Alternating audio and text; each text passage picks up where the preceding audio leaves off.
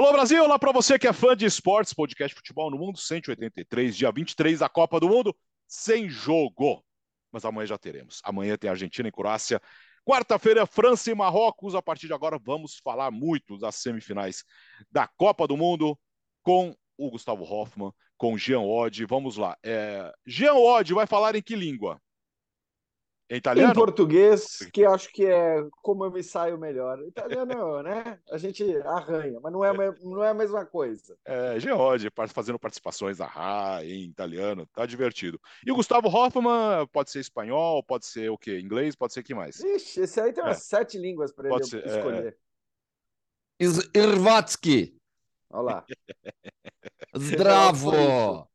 Tô aprendendo croata agora, que eu tô lá na cobertura da seleção croata. Então, por ah. exemplo, na, na penúltima coletiva, né?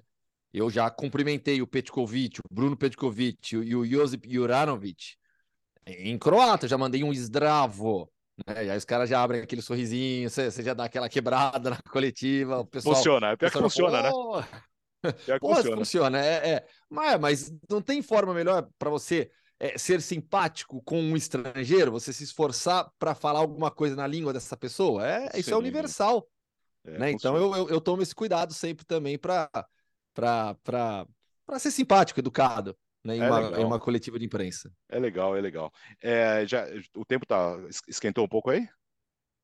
Esquentou nada. Jamais na minha vida achei que eu ia passar frio em Doha. À, à noite, você, é só com casaco tá frio, bate um vento gelado para link ao Pô, vivo, não, então não você fica assim lá parado invejo, meia hora. Assim eu fiquei sabendo que tá calor pra caramba aí. Tá muito. Aqui, Nesse momento que estamos gravando, chove. Chove muito, mas o calor continua. Vou te Já falar. até choveu aqui, aqui também no, no, no Catar. Falaram que chove nove dias ao, no ano só. A gente pegou um dia de chuva aqui. É que a chuva aqui é ridícula, né? Cai meia dúzia de pingos, Aí os caras falam, ô, oh, tá chovendo. Aí fala, nossa, deixa eu ver, acabou. é no deserto, né? Ô, ô, antes de falar dos dois jogos, ô Jean, você, por acaso, você montou a seleção é, de novo? O que, que você montou dessa vez? A seleção da então, Copa, seleção da Copa não, até as quartas ou seleção das é, quartas? É, não, na verdade montei a seleção da Copa até as quartas, porque da última vez só eu montei a seleção de uma fase apenas. O Gustavo não gosta de seleções de uma fase apenas. Eu falei, então tá bom, eu vou até para me ajudar na missão, porque agora vão faltar três jogos, né? Quatro, se a gente quiser contar a disputa de terceiro. Eu falei, eu já vou começar a montar a minha seleção da Copa e depois, evidentemente, vou fazer algumas substituições de acordo com as semifinais e com a final. Boa, tenho, até porque tenho, inclusive... já guarda para semana, já guarda, é, já é a base para segunda-feira que vem, né? exatamente, é isso aí, já é a base para a semana que vem. Tem, inclusive, certamente, é, um nome, pelo menos, que ele vai sair da seleção, mas que eu deixei como acho que uma importante e, e justa homenagem à grande, à grande atuação que Ca teve. Casimiro? Então, não é. Não, é, sabe por quê? E eu te hum. explico por quê. Eu, sabe o que eu tô fazendo aqui, Jean? Ah. Deixa eu só fala, fala. fazer um. Vai lá, vai eu peguei lá, a minha seleção, que eu tinha feito a seleção até as oitavas. Uhum. A sua seleção agora é a seleção da Copa até as quartas, certo? Não é só Isso. das quartas. Isso, exatamente. Agora incluí então, todo mundo. Tá bom, então eu vou atualizar a minha aqui enquanto isso. Tá. Tá bom, tá bom. Tá bom. É, então e, e, eu vou te explicar por que, Alex, que o Casemiro não está. Eu mantive, inclusive, o Thiago Silva, que acho que fez uma Copa excepcional é, e talvez com menos participação no gol da Croácia do que o Casemiro, né? Acho que é importante dizer Sim. isso também. Por melhor que tenha sido a Copa do Casemiro, ele poderia ter feito a falta no fatídico lance e tudo mais. É, mas eu mantive o Thiago Silva, até para lembrar que o Brasil foi uma seleção que, nos jogos em que atuou com a sua equipe principal, é, sofreu uma finalização a gol, praticamente. Na, na, verdade, nos três jogos contra europeus, né? Nos jogos contra a Suíça, Sérvia e contra a Croácia, sofreu uma finalização a gol, que acabou em gol. Então, até por isso, eu mantive o Thiago Silva. Quer que eu te fale a seleção, vamos lá, então? Vamos lá, presta atenção, hein, Gustavo. Vamos cornetar, atenção, vamos ligar as cornetas. Vamos lá. No gol eu, eu mantive o Livakovic, que já era o meu cara da, das oitavas, né? Pelo que ele fez nas oitavas, pelo que ele fez nas quartas contra o Brasil, não tinha como tirar o Livakovic. É, Hakimi na lateral direita também não deu para mudar.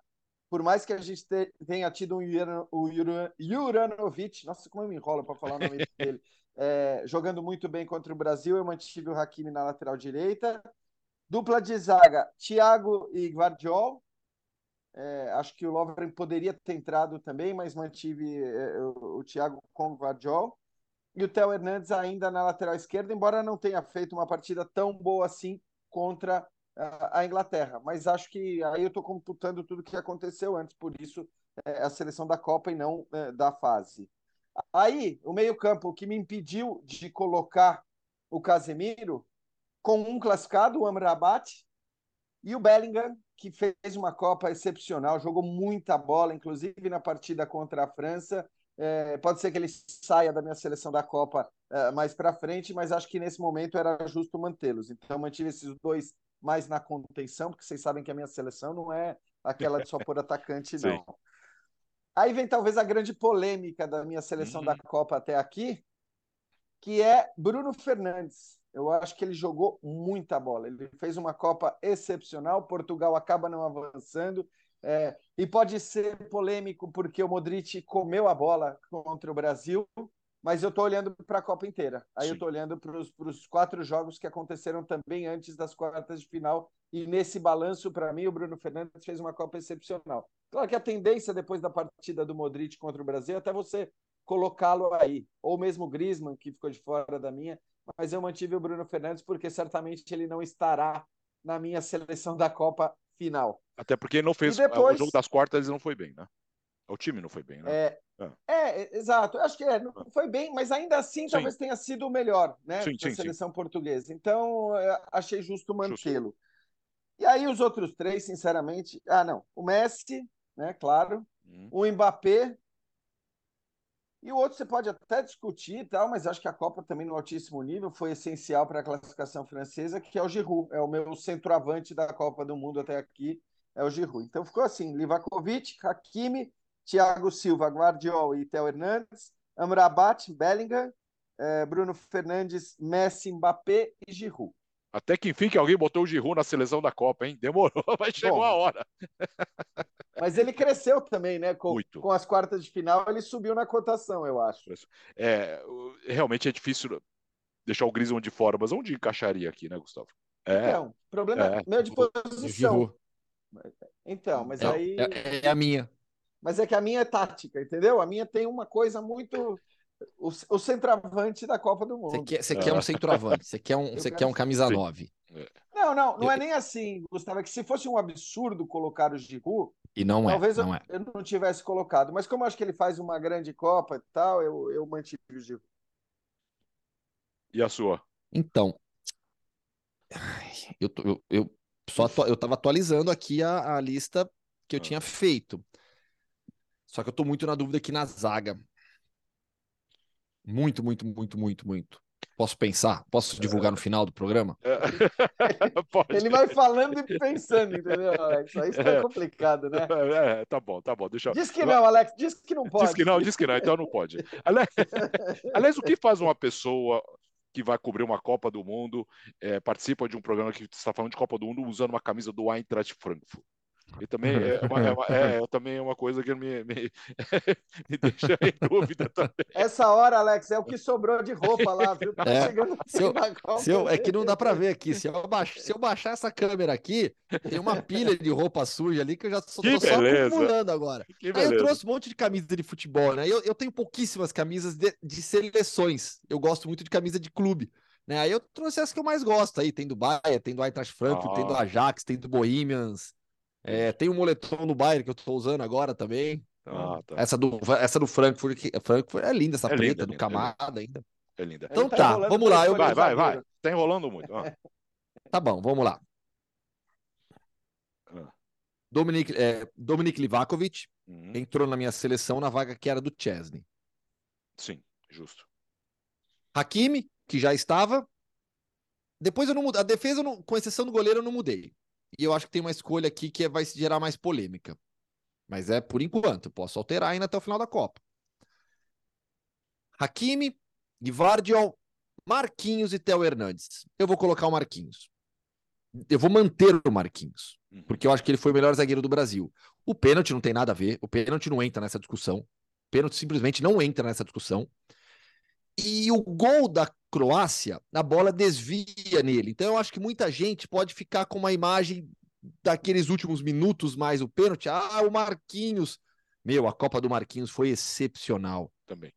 Excepcional. Mas o Marquinhos do não tem nenhum. também sem É. essas participações na, na Mas- eliminação. Não, mas é que eu gostei mais do Marquinhos do que do Thiago. Eu, eu gostei mais do Marquinhos do que, Thiago, do que o Thiago. E assim, o gol da Croácia, o Marquinhos não tem culpa nenhuma. Nenhuma. A defesa já tá desorganizada porque o time estava inteiro na frente, sai um cruzamento, Petkovic bate, o Marquinhos só tenta é, bloquear, a bola desvia nele, não tem culpa nenhuma. E o pênalti, insisto, não tem nada a ver. Tem nada a ver. Eu não vou colocar um- o pênalti na, na, na, na discussão pra, do rendimento dele na Copa do Mundo. Me recuso. É. Eu vou manter o Marquinhos. Até como um símbolo do que o Gia falou da defesa brasileira. Para mim, ele foi o melhor. Para mim, ele foi o melhor. E, e eu gostei muito do Militão também, viu? Eu achei que a Copa do Militão foi muito boa. E o Militão fez falta naquele segundo tempo da prorrogação. Fez muita falta. Muita. Só que ele, ele tava morto fisicamente. Então, e na lateral esquerda, o Theo Hernandes. Tá? Então, Dominik Livakovic, Ashraf Hakimi, Josko Giva... Agora eu vou aprender os nomes dos croatas. Me segura, hein? Eu já sou chato com isso. Agora É, que eu tô lá. Parece então, outro time, não o do meu, não mesmo, não parecido com o do Jean. É, Ah, exato. Ninguém sabe o que ele tá é o- falando. O Gvardiol que é húngaro, né? Mas o primeiro nome tem origem eslava, né? Por isso que é Joshko, Gvardiol, Marquinhos e o Theo Hernandes. Ou Meio seja, de a campo. Defesa, a defesa a gente tem quase idêntica. A diferença é Thiago Silva para mim e o Marquinhos para Sim. você. ok. Um zagueiro É. brasileiro. É. Meio de campo. Sabe o que, que eu aprendi a falar hoje, Jean? Hum, o nome do nosso amigo marroquino em árabe, no, no mais Amrabat. próximo. O, o- e aprendi com Mendel Bidlovski, que está Olha. cobrindo a seleção de Marrocos e está fazendo um monte. Meu, vocês não têm noção. Hoje, por exemplo, eu saí para fazer uma matéria sobre, sobre uma, uma- uma de mais curiosidade sobre a origem da camisa croata. E eu saí para procurar torcedor. Não achei. Não achei. Não tem torcedor croata andando na rua. Eles, não, eles, eles aparecem no dia do jogo só. Aí eu adiei a matéria para amanhã cedo. Tenho a vantagem do, do fuso horário, né? Para fechar ela amanhã de manhã aqui em Doha. E aí, quando amanhecer no Brasil, o material já vai estar aí, né? Meio-dia daqui, assim, eu já, já vou ter mandado material pro, pro Brasil. Que aí, dia de jogo, eu acho torcedor. É, a matéria, a matéria é onde eles estão. É verdade, é uma boa, é uma boa matéria essa. Onde É, estão os apure. torcedores croatas? É. só, mas- só aparecem no dia do jogo. Em compensação, os marroquinos, da Doha, Doha é, é, é, é a atual capital do Marrocos, meu. Vocês não têm noção. Essa cidade está tomada por marroquinos. Incrível a festa deles. Muito legal. Então, Meio de meio campo. de campo, meio de campo, Sufian Amrabat.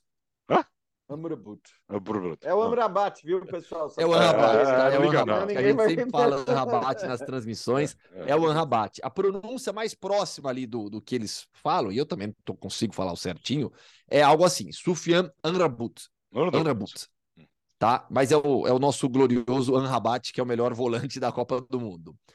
Meio de campo, eu vou discordar só de um nome do Jean. O Jude Bellingham tem que estar nessa seleção, jogou muito, e eu coloco o Modric. Eu coloco o Modric pelo que ele fez contra o Japão também. Eu acho que contra o Japão ele foi bem já. E contra o Brasil, para mim, é. Será que é a maior atuação individual da Copa?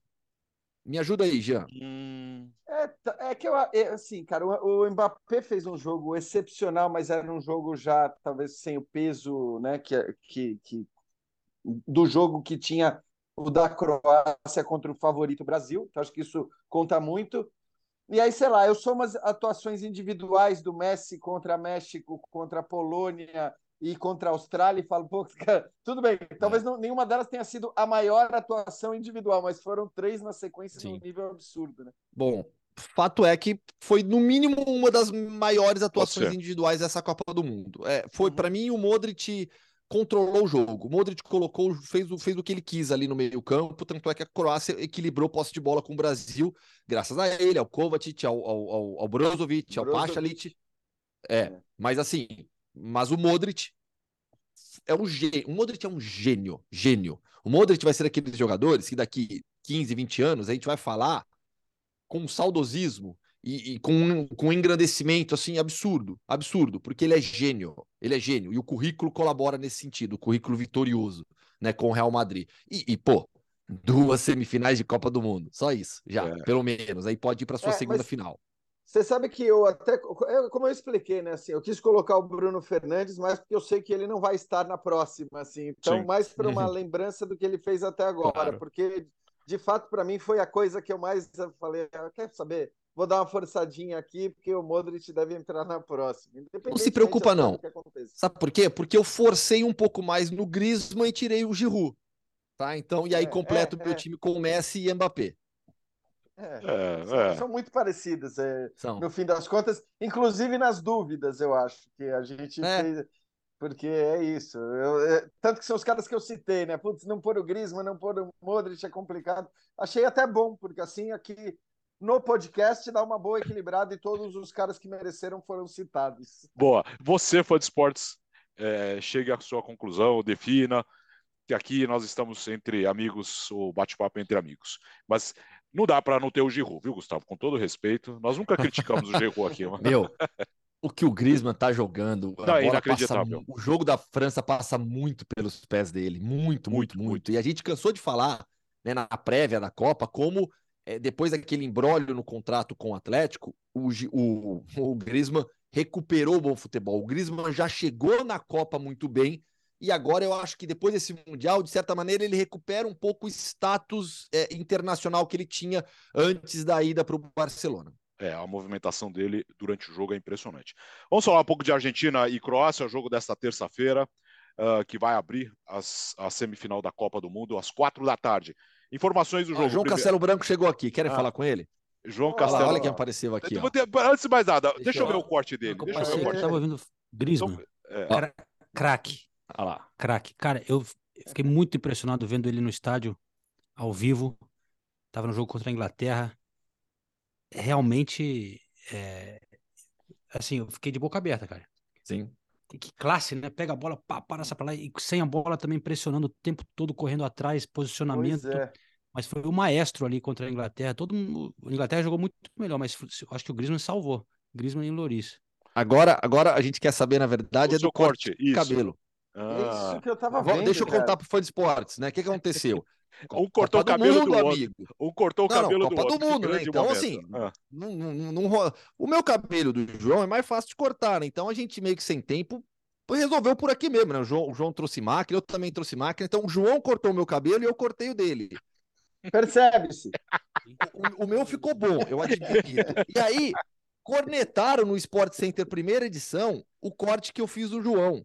Né? E aí, esse o cara ainda tem a cara de pau de chamar de corte. Não sobrou corte. falando que eu tenho a cara de pau de chamar de corte. Não, aí, olha só. Ele rapou Olha isso, bastidor. Calma, calma que vai piorar. Bastidor. Quem te mandou mensagem cornetando o meu corte? Não, no, no Sport Center, a Mari e o Bruno votaram ali qual o cabelo ficou pior, né? Aí não, ó, desculpa, mas o do João tá bem pior. E aí eu saí do ar, olhei no meu celular, assim, tinha um recado de José Trajano falando: É, realmente seu cabelo tá muito ruim. Hoffman perdeu a mão. Só isso. Agora, Trajano, questão, Trajano cornetou meu corte. Então, a questão é, é saber assim: se, a questão é saber quem vai ficar feliz ou triste com essa notícia? Porque, por um lado, é um elogio às qualidades do João como cabeleireiro, né? E, e uma crítica à aparência dele. E o contrário para você, você ficou bem. Por outro lado, né? É um péssimo cabeleireiro. Então, não sei, vocês ficaram felizes ou tristes com, com essas constatações sobre o, o corte do Gustavo ser muito melhor? Muito pior, né? É difícil ah, escolher, né? Não, eu falei a mesma coisa no ar. Eu falei, eu não sei o que é melhor, ficar com o cabelo melhor, ficar mais bonito ou ser elogiado pela sua né, habilidade de cabeleireiro. É... Ai, meu Deus do céu, tá quanta besteira. Não, e aí, e aí depois, depois que ele foi criticado no ar, né? Foi que falaram que o cabelo ficou ruim, ele chegou aqui, pegou a máquina, diminuiu, deu uma arrumada. ele arrumou, né? Não sobrou nada. É porque mas... aí, aí, né, Gustavo, ele ficou ele ficou, ele ficou Falou, feliz. Vou fechar a matéria, fazer uma matéria aqui do Lloris. Ó, vazou, saiu correndo. Tchau. Ele, ele, ele ficou cabelo. feliz que disseram que ele é um bom cabeleireiro e ele falou: agora pode deixar que eu vou arrumar isso aqui. Pegou a máquina e saiu o trabalhando. Pouco, é, o pouco que sobrou. Foi muito ele... bom. É, parabéns, parabéns. É, é. Bastidores de uma é, cobertura. É assim, né? Já, já não basta ter que lavar a roupa ainda, não. Mas estender, tem que. Como que é que ele comprou varal? É uma beleza, né? É, não, essa, essa, essa, nessa Copa ficou fácil para lavar. O problema foi lá na Rússia, que a gente não tinha, a gente lavava na, na, na banheira. banheira. Que beleza. Balançando assim tudo. O que, que, que, a gente tava falando? Argentina e Croácia, Gustavo. Opa, Argentina e Croácia. Eu vou começar com algumas curiosidades que eu acho bem legais. Uma curiosidade histórica, na verdade, né? A gente tem é, um, uma história de confrontos né, entre Croácia e Argentina em Copas do Mundo. Uma vitória para cada lado. Mas tem um detalhe que ele é até óbvio da Croácia, mas que acho que é pouco percebido. A gente falou muito nesses últimos dias, né, de toda a história dessa seleção do país, como é uma seleção valente, um time que tem seis Copas do Mundo e três vezes chegou nas semifinais. O curioso é que nas outras três sequer passou da fase de grupos. Mas quando passa da fase de grupos, quase ninguém ganha da Croácia, com exceção de um país. A Croácia apenas perdeu em mata-mata para a França são 10 jogos e apenas duas derrotas em fase de mata-mata de Copas do Mundo. A semifinal de 98 com os dois gols do Lilian Thuram e a final da Copa de 2018.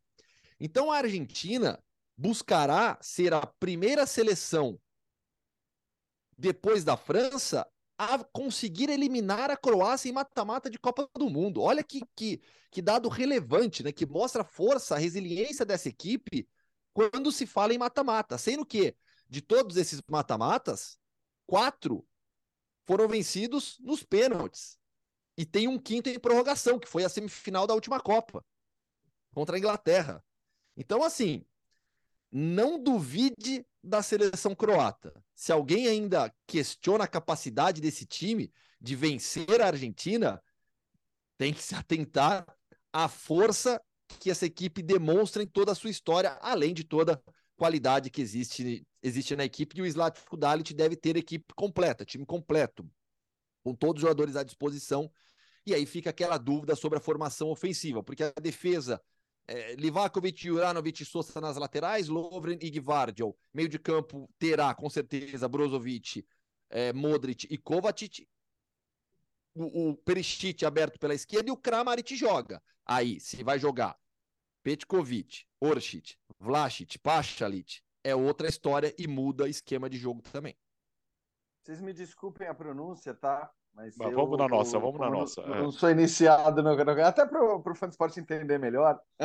Você tá falando que eu tô, que eu tô, que eu não tô, não tô ajudando o fã de esporte. Aí, aí, os caras que me xingam, os caras que já me xingam, falam, pô, você é arrogante, fica aí falar... querendo falar.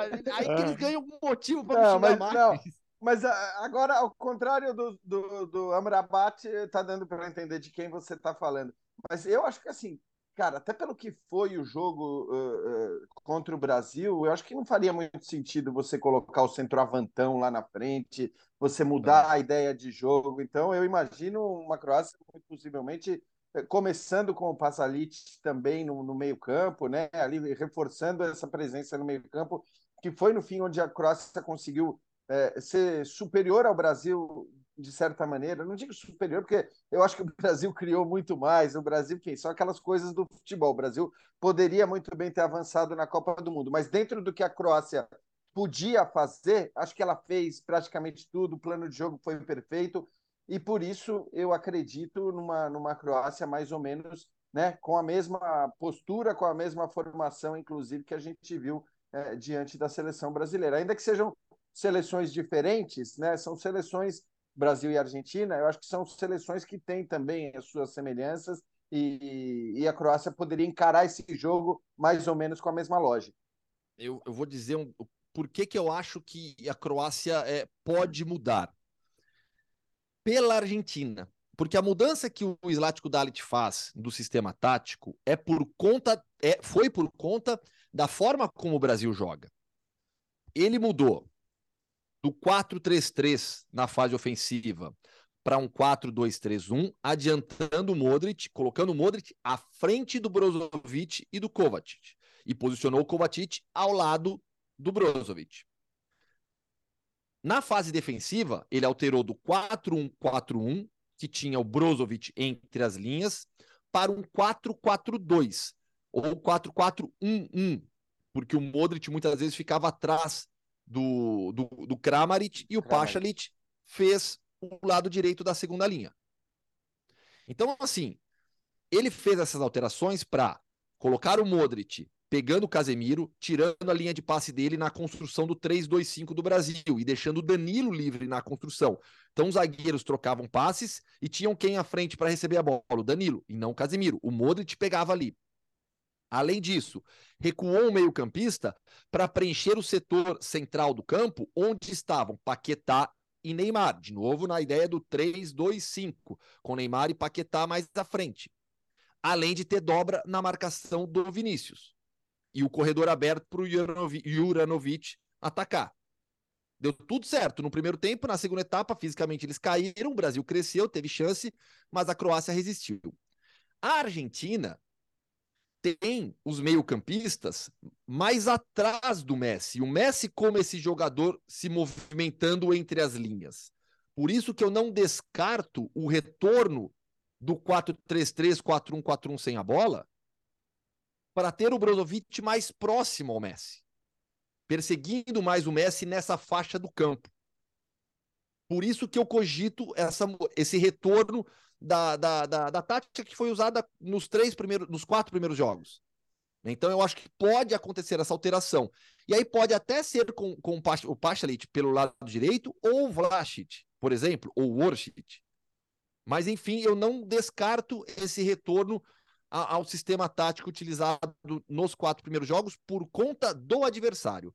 Por estudar o adversário e, e, e tentar anular o ponto forte que, é, que era da Croácia, que, que é da Argentina. Assim como ele buscou anular o ponto, os pontos fortes do Brasil. A criação de jogo a partir do Casemiro, um contra um do Vinícius, é, o é, Neymar não, e o Paquetá está criando por dentro eu discuto muito a presença do centroavante mais fixo, que é o Petkovic, né? Possivelmente seria ele o titular. Ah, não, isso, isso eu também acho que não joga.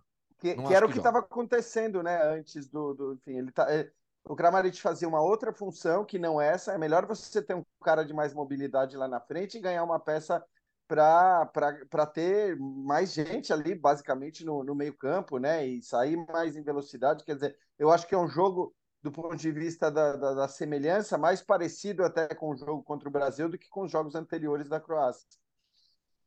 Uh, e do lado da Argentina, Gustavo? Do lado da Argentina não tem os laterais, Montiel e Acunha. Sem segredo, jogam Molina e Talhafico. Havia dúvida sobre o Rodrigo Depou. Nossos colegas da ESPN Argentina é, garantiram que ele joga. Então, a partir daí, você tem, tem, tem variações.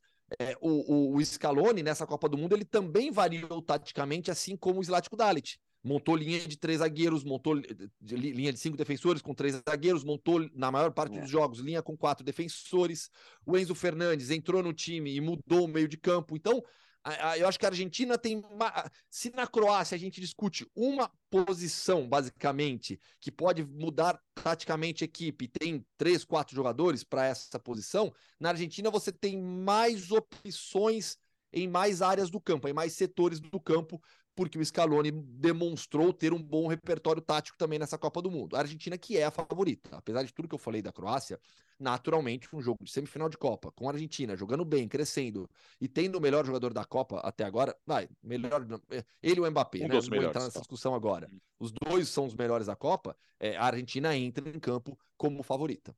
Mas vai dar jogo. É, viu? eu é, vai ser um baita jogo, sem dúvida alguma. Eu acho que, assim, no fim da, das contas, a, a, ausência dos laterais, é claro que a gente pode dizer que faz diferença. O Acunha é, jogou muito bem, inclusive, né, na partida das quartas de final contra Holanda. Ele foi importantíssimo, não só pelo pênalti que ele é, sofreu, mas acho que por toda a atuação que teve. Mas, de qualquer forma, eu acho que assim, são laterais que constantemente são trocados pelo Scaloni, né? Durante todo o processo, durante todo o ciclo dele. É, e acho que assim, eu tanto eu e o Gustavo acompanhamos bem de perto isso, inclusive na Copa América.